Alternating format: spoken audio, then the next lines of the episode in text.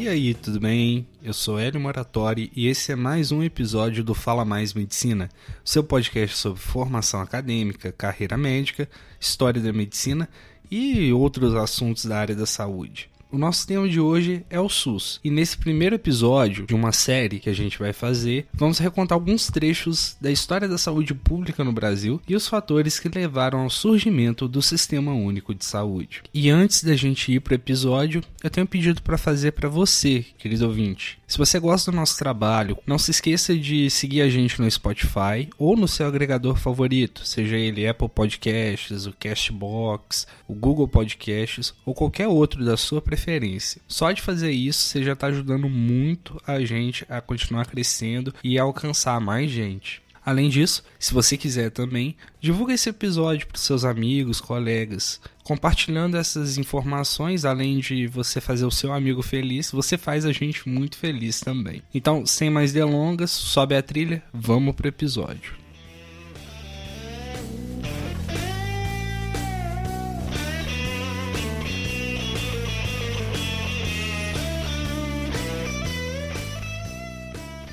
Bem, calma aí, antes da gente falar do SUS, a gente tem que voltar um pouco no tempo e entender a história da saúde pública no Brasil. Não adianta nada a gente querer entender o SUS, querer estudar a história do SUS sem entender os antecedentes.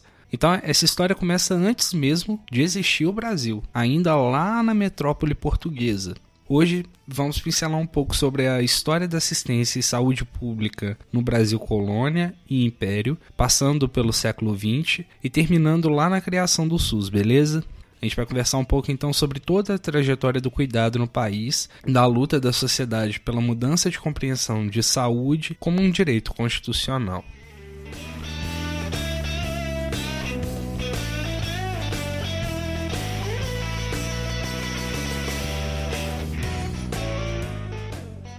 Primeiro marco para a gente poder entender então a saúde pública no Brasil começa com as Santas Casas de Misericórdia, criadas em 1498 pela Dona Leonor, que era irmã do Dom Manuel. As Santas Casas de Misericórdia eram confrarias mantidas pela elite portuguesa, cujos objetivos eram a caridade e o amparo aos pobres. O modelo era oriundo da mentalidade franciscana e trazia com essa mentalidade uma autoestima à pobreza voluntária, sendo vista como uma forma de penitência e expiação expiação de pecados. Entretanto, a participação nessas entidades em pouco tempo tornou-se símbolo de status na corte. Ser colaborador de uma misericórdia era similar a ser sócio de um clube privado contexto de surgimento dessas entidades remonta aos períodos de crise na Europa, em que grandes epidemias alastravam, tanto de fome quanto de peste, e desemprego e pobreza assolavam todo o continente. Dessa forma, a caridade tinha uma retórica cristã, pregada pela Igreja Católica, do amor ao próximo. Desse modo, fazer caridade, cuidar dos enfermos e dar esmola era cumprir um papel religioso. Apesar de ter essa característica, o usufruto dessas entidades não era universal. Basicamente, a pessoa, para ter usufruto dessas entidades, ela tinha que merecer o atendimento. E esse julgamento de quem merecia ou não era bastante arbitrário. Aqueles que eram considerados vagabundos e vadios ou até mesmo saudáveis eram negados a ter esse atendimento. Possuíam um modelo autônomo, em que uma Santa Casa não tinha relação hierárquica com as demais. Desse modo, elas tinham uma relevância mais local, ficando restrito mesmo àquela comunidade, cidade ou região onde ela estava inserida. Bem, os integrantes, chamados de irmãos, eram basicamente homens, oriundos de famílias bastante abastadas, ditos de sangue puro, com mais de 25 anos e que não exerciam funções mecânicas. E isso excluía comerciantes e outros trabalhadores que até tinham um certo acúmulo de riqueza, mas não não tinham esse status de não executar uma função dita física bruta. As mulheres não eram admitidas, exceto algumas exceções, como por exemplo na Santa Casa de Misericórdia de Gouveia, elas eram aceitas. O financiamento dessas entidades se dava na maior parte por doações dos seus membros, sendo um modelo de assistência médica bastante barato para a coroa portuguesa, uma vez que isso não saía do cofre público diretamente, saía da riqueza da nobreza. Com as expansões marítimas do século XVI, Portugal vai incentivar a expansão desse modelo de assistência assistência pelos novos territórios, sendo a implementação delas muito prolífica na Ásia Portuguesa, onde a coroa investia altas montas para sua implementação. E o contrário disso aconteceu aqui na América Portuguesa. Nas terras tupiniquins, as Santas Casas de Misericórdia surgem juntamente à fundação de vilas e arraiais. Já em 1543 é fundada a Santa Casa de Santos por Brás Cubas. Sustentadas pela elite local, também traziam as mesmas características de clube privado valorizado pela corte portuguesa. Essa característica fazia com que essas confrarias fossem muito diferentes entre si, dada a composição que as elites teriam em cada região. São instituições que reforçavam muito a influência da metrópole na formação do Brasil, ao mesmo tempo que geravam um certo amparo, mesmo que frágil e muitas vezes só com assistência espiritual para os habitantes locais. As misericórdias tinham funções muito variadas, que iam desde a gerência de hospitais até mesmo ao acolhimento de órfãos, as rodas de enjeitados, boticas, cemitérios públicos, alimentação e livramento de presos pobres, visitas a cadeias e distribuição eventual de esmolas. Além disso, as Santas Casas desempenharam um papel importante na formação do contexto de saúde mental e assistência psiquiátrica no Brasil. No século XVIII, a Santa Casa da Bahia já possuía acomodações para os doentes mentais, que eram chamadas de casinhas de doudos. Em São Paulo, havia até mesmo um imóvel específico para acomodar esse tipo de paciente. Concomitante às Santas Casas, há relatos também de outras instituições filantrópicas formadas com moldes bastante parecidos. Entretanto, as regras dessas entidades eram um pouco mais maleáveis e abriam espaço para a atuação de pessoas com menor prestígio social. Essas organizações se apropriavam do nome Misericórdia para usufruir dos mesmos status e incentivos. E com o passar do tempo, muitas dessas confrarias paralelas foram regularizadas oficialmente pelos órgãos da coroa. Apesar do grande incentivo da coroa portuguesa pela sua implementação, não havia um repasse de recursos por parte da coroa para manutenção e expansão dessas entidades aqui em terras brasileiras. É importante lembrar que as Santas Casas eram um modelo de assistência prestado por pessoas leigas, e baseado em valores religiosos. Muitas críticas podem ser feitas a partir dessa visão. Entretanto, é importante ressaltar também que a população era muito carente de assistência médica e precisava, na maior parte das vezes, se virar com os recursos disponíveis, e nem sempre a figura do médico era presente nas cidades e vilas. O seu mérito deve ser reconhecido. Elas foram muito importantes no contexto assistencial e foram modelos bastante eficientes de administração da saúde, tendo em vista a precariedade que a saúde pública tinha nessa época. Vale ressaltar também que muitas dessas entidades ainda existem por todo o país, e apesar de elas terem adaptado seus modelos de negócio para uma prática mais mercadológica, ainda possuem um alto valor histórico.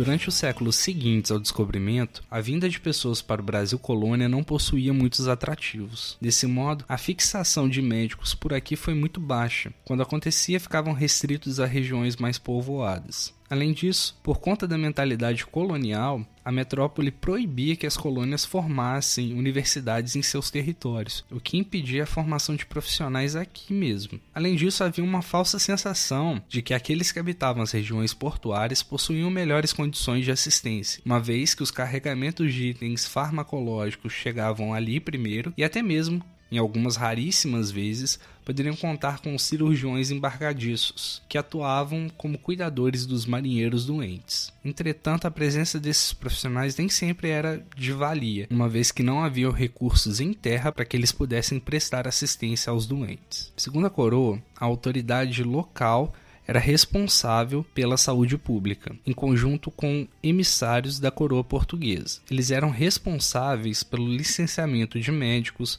barbeiros, cirurgiões, parteiras e boticários. A licença era obtida pelo candidato que conseguisse comprovar uma atuação mínima de quatro anos em um hospital ou em uma botica. Os barbeiros eram concorrentes dos cirurgiões e cuidavam de pequenos procedimentos externos. Sua maioria era composta por negros ou mulatos. Além desses ofícios, também cuidavam dos mais variados serviços, desde o reparo de roupas até mesmo ao arranjo de bandas musicais. O exercício da medicina, entretanto, era restrito apenas aos físicos, que é um termo similar a médico, que cuidavam dos males internos. A maior parte da população se virava como dava. Recorriam aos barbeiros, cirurgiões, parteiras, boticários e até aos seus aprendizes.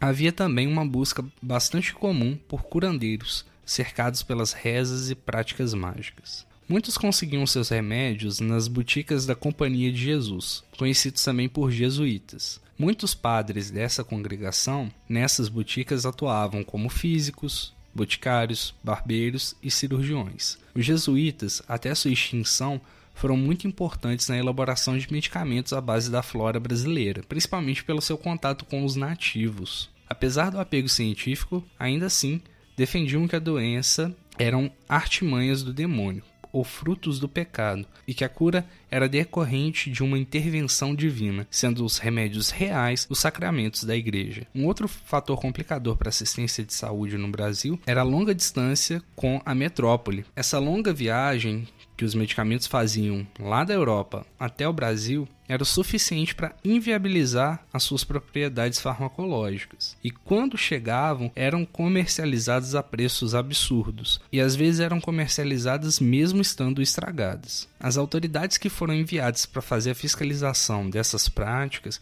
ficavam muito estarrecidas com a inabilidade dos boticários de diagnosticar e prescrever medicamentos e curar doenças. Entretanto, é bastante importante entender que muitos deles tinham conhecimento basicamente empírico e não necessariamente eram acadêmicos. A contribuição desses profissionais práticos é bastante relevante, uma vez que se baseavam tanto na prática empírica quanto na cultura popular. A existência desses profissionais propiciava um mínimo de auxílio para as populações carentes de recursos e que precisavam de algum jeito ter uma assistência em saúde. Os poucos médicos de formação que existiam no Brasil até meados do século XIX eram aqueles que iam estudar em Portugal. Até mesmo a ida dos nascidos na colônia para frequentar as faculdades portuguesas era um evento raro. Isso piorava principalmente por conta da política metropolitana de impedir que a colônia tivesse universidade em seu território. Apenas os membros da elite colonial conseguiam acumular recursos o suficiente para irem estudar nas faculdades da metrópole. Além disso, eram obrigados a mostrar conhecimentos de latim,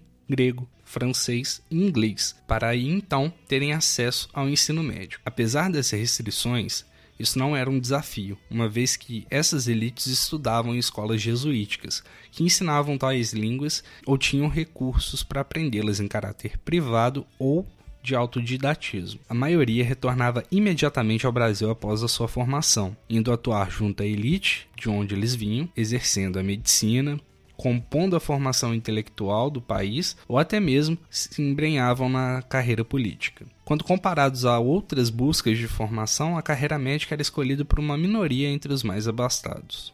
Com a vinda da corte para o Brasil, as elites iniciam seu processo civilizatório. Destaca-se nesse ponto, a partir de 1830, a formação de um grupo de médicos e sanitaristas para repensarem a forma de encarar a saúde pública e urbana, a fim de civilizar a sociedade, sendo essa uma influência bastante eurocêntrica. Em 1829, é fundada a Sociedade de Medicina do Rio de Janeiro, que vai assumir um caráter político importante, norteando o comportamento social pela ciência, em nome da preservação da saúde pública por parte do Estado. Médicos estrangeiros que vinham ao Brasil precisavam defender suas teses novamente para revalidarem as suas licenças. Nesse período, há uma maior influência da sociedade urbana nas decisões da saúde pública. O exame das condições naturais, como o uso da geografia e sociais, foram importantes para a medicalização das instituições, como hospitais, prostíbulos, fábricas, escolas, quartéis e até mesmo cemitérios. A medicina então toma um papel social de disciplinar e higienizar a cidade e os seus habitantes. Entretanto, esse vislumbre grandioso de civilizar a saúde pública enfrentava problemas vindo tanto da sua credibilidade por parte da população, como detentores do monopólio de cura, bem como de disputas de poder que atrapalhavam os planos da classe médica. Vale ressaltar também que a epidemia de febre amarela que acomete o Brasil em meados do século XIX vai culminar na criação da Inspetoria Geral de Saúde e também na Inspetoria Geral dos Portos, como órgãos de fiscalização sanitária e de saúde pública, sendo um dos primeiros passos para as grandes reformas sanitárias que vão acontecer no século seguinte.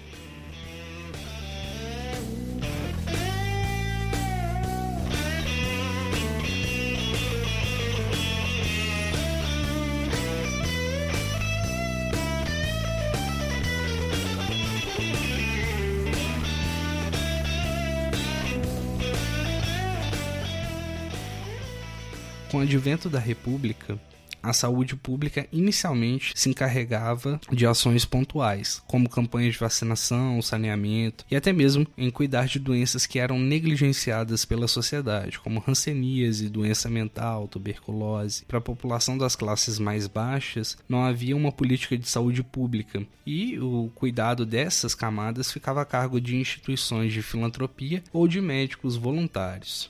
Durante a gestão do presidente Rodrigues Alves, há uma abordagem mais campanhista que vai culminar numa reforma sanitária. Essa vai ser liderada pelo Oswaldo Cruz, que vai estar à frente do Departamento Geral de Saúde Pública, uma das consequências da criação daquelas inspetorias lá durante o período imperial. Essa intervenção vai culminar posteriormente na revolta da vacina, que é um tema que a gente vai voltar a falar num episódio futuro. A partir de 1923, a saúde ficou atrelada ao vínculo previdenciário, inicialmente às caixas de aposentadoria e depois ao INPS. Arremedos de algumas políticas públicas de saúde vieram com o esforço da Guerra da Borracha. Era baseado em um modelo e também financiado pelos Estados Unidos, a fim de dar uma assistência médica aos soldados da borracha. Foram chamados de Serviços Especiais de Saúde Pública, ou CESP, e depois de Fundação CESP. Tratava-se de um programa bastante ousado para a época, sendo em muitas localidades em que fora implantado o único serviço de saúde. Tinha uma cobertura em atenção primária, urgência e emergência e até mesmo internação. Posteriormente, durante o governo João Goulart, em 63, foi convocada a Terceira Conferência Nacional de Saúde. Nela, foi articulada uma proposta que visava um modelo descentralizado de saúde pública, bastante focado nos municípios e também numa saúde universal. Em 64 é dado um golpe militar e instaura-se uma ditadura, e o modelo proposto pela terceira conferência é momentaneamente sepultado. O regime militar então dá início a uma proposta bastante privatizante da saúde. Cria-se então os vale consultas, e uma reedição daquelas CESPs, o chamado Programa de Interiorização de Ações e Serviços de Saúde. Mas havia muita falta de vontade política para implementar esses programas. Enquanto isso, articulava-se por baixo dos panos entre movimentos populares, universidades, partidos políticos progressistas, um projeto de saúde universal. Os movimentos populares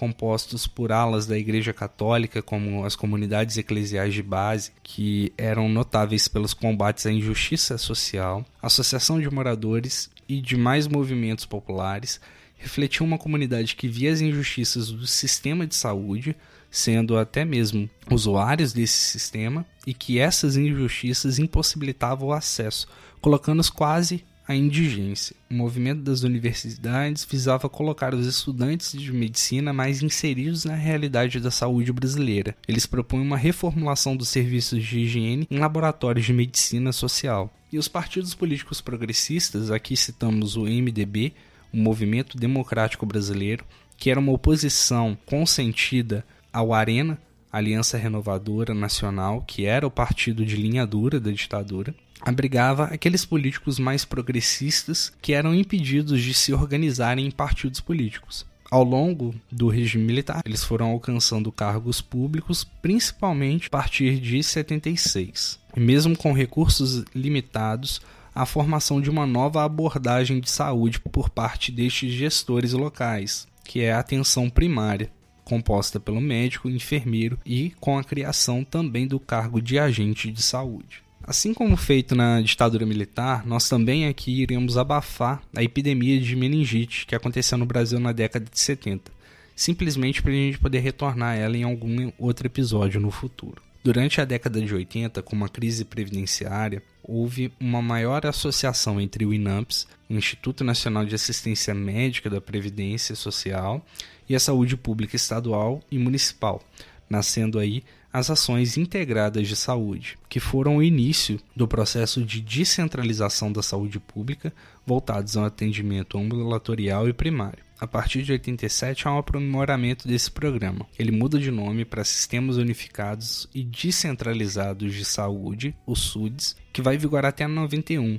quando o SUS inicia suas operações. Com essas AIS, também surgem os conselhos municipais, que promovem uma maior participação da comunidade nas questões sanitárias. A partir dessa articulação entre sociedade civil e equipes técnicas de saúde, inicia-se a formação do modelo que viria a ser o SUS. E essa estratégia é emprestada a Tancredo Neves como proposta de saúde pública durante o período de redemocratização. Esse movimento culmina em 86, com a oitava Conferência Nacional de Saúde, na qual 5 mil pessoas do Brasil inteiro participaram.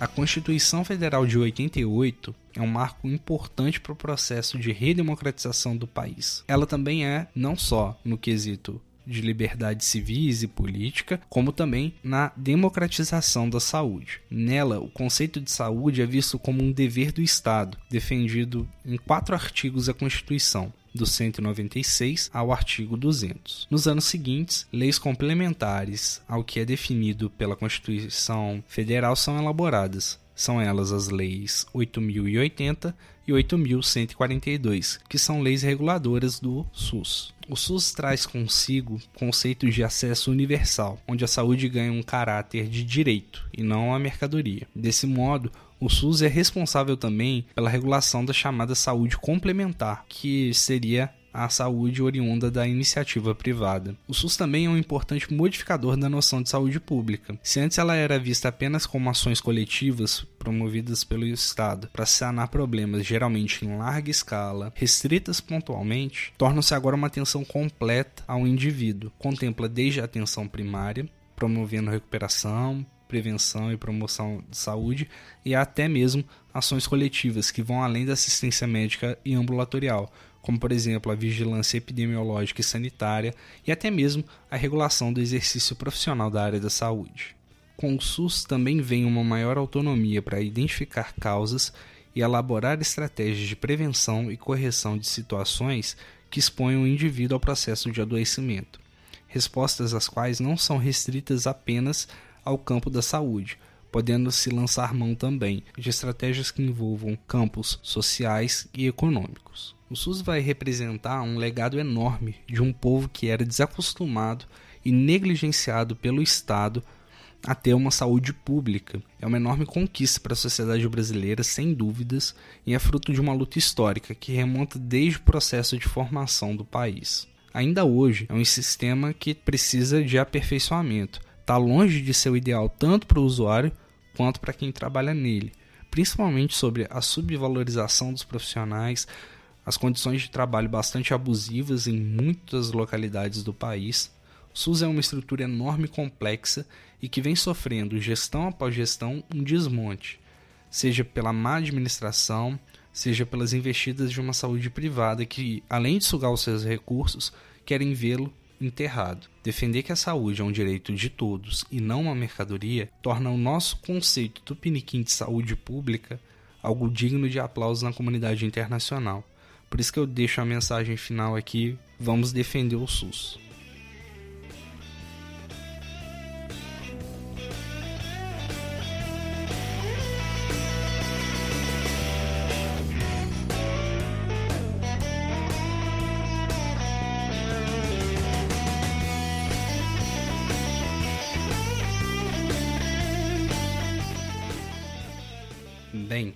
Fala Mais Medicina fica por aqui. Se você gostou desse episódio, compartilhe com seus amigos.